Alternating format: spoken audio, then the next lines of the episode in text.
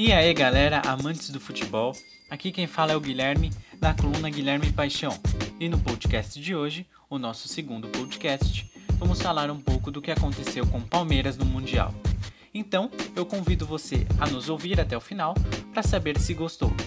E não esqueça de seguir o nosso blog no fundo da rede, no fundo da rede.wixsite.com/videocast. Lá você encontrará nosso blog, nossos vídeos do YouTube, o nosso videocast e também nosso podcast. Além de poder enviar uma mensagem pra gente, dizendo o que você achou. Então, ótimo áudio e a gente se vê ou se ouve por aí.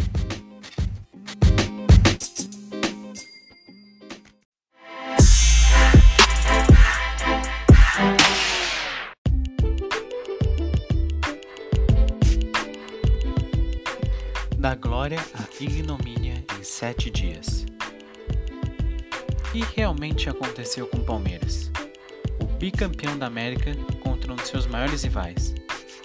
Na verdade, eu quero dizer, o que não aconteceu com a Sociedade Esportiva Palmeiras.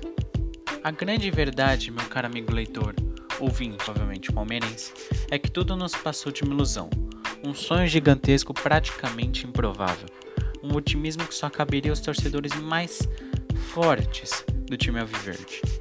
Um otimismo que sem um futebol no mínimo decente dos atletas não serviria de nenhuma forma contra o Tigres. Que, que eu digo isso? Bom, a resposta é simples. Desde o segundo jogo da semifinal da Comembol Libertadores do ano passado e desse ano também, bom, pelo menos uma pequena parte dele, o Palmeiras não vinha conseguindo surpreender o seu torcedor com atuações de um na época, possível campeão da América. Claro que, como é de praxe, o futebol vai e vem, proporciona seus jogos com resultados no mínimo de surpreendentes a humilhantes. No caso de Palmeiras 4, Corinthians 0, seu maior rival. E isso já foi suficiente para iludir, e quando eu digo iludir, eu digo entre aspas, o torcedor alviverde novamente, na esperança de que o time fosse campeão da América com um futebol que encantasse o Brasil e no dia 30 de janeiro de 2021 vimos uma das, se não a pior final de Libertadores da história. Mas, pelo menos emoção não faltou com o gol de Breno Lopes nos acréscimos. Contra o Tigres do México, Gignac, Rafael Carioca e companhia, não foi diferente. O Palmeiras foi salvo por Everton diversas vezes. O Tigres dominava o jogo, mas também não concluía. Até o pênalti cometido por Luan, que vale colocar aqui que totalmente infantil. Colocar toda a decisão do jogo entre os pés de Gignac e as mãos de Everton, que não pôde salvar o Palmeiras mais uma vez. Após o apito final, jogadores e torcedores, os presentes e não presentes, totalmente decepcionados com a atuação do time.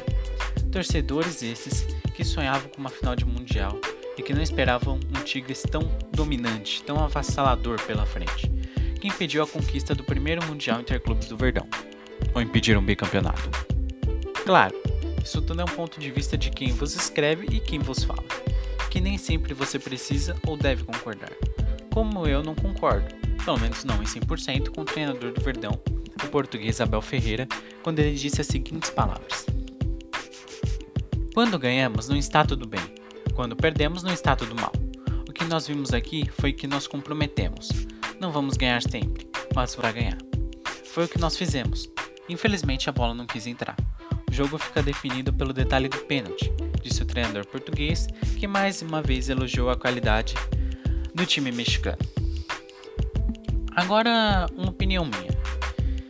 Não é nenhuma dúvida pra gente que o Tigres é um time de qualidade. Isso a gente não discorda. Bom, pelo menos eu imagino mas no meu ponto de vista o jogo ficou definido na própria qualidade de futebol apresentado pelo time mexicano. Ainda acima do Palmeiras pelo fato de finalizar melhor, sendo mais eficiente no último passe. Não é à toa que o Gignac ia sair na cara do gol na hora do pênalti. Agora indo para o lado vitorioso, o Gignac, a estrela da partida, também disse algumas palavras. Se hoje tocamos mais a bola e não perdemos lances fáceis, eles estavam muito cansados da viagem. Acho que festejaram demais a Libertadores. Eu concordo em partes. Claro que tudo não passou de um comentário sadio, sem nenhuma má intenção. Mas que o Palmeiras estar cansado também é plausível. Que, e que comemorou demais a Libertadores, mais ainda. Porque a verdade é que, é que o time do Abel comemorou demais após a vitória contra o Santos e no próprio jogo contra o Botafogo, que já tinha entrado com reservas, conseguiu empatar. Tudo bem, a gente até tenta relevar porque as reservas. Mas também não mudou nada em relação ao seu futebol apresentado contra o time mexicano. Foi praticamente o mesmo contra o Santos. A única diferença foi o gol no último minuto. Ou que esse jogo talvez tenha sido o pior até na semifinal do Mundial Interclubes. Bom, essa foi a minha opinião. É isso.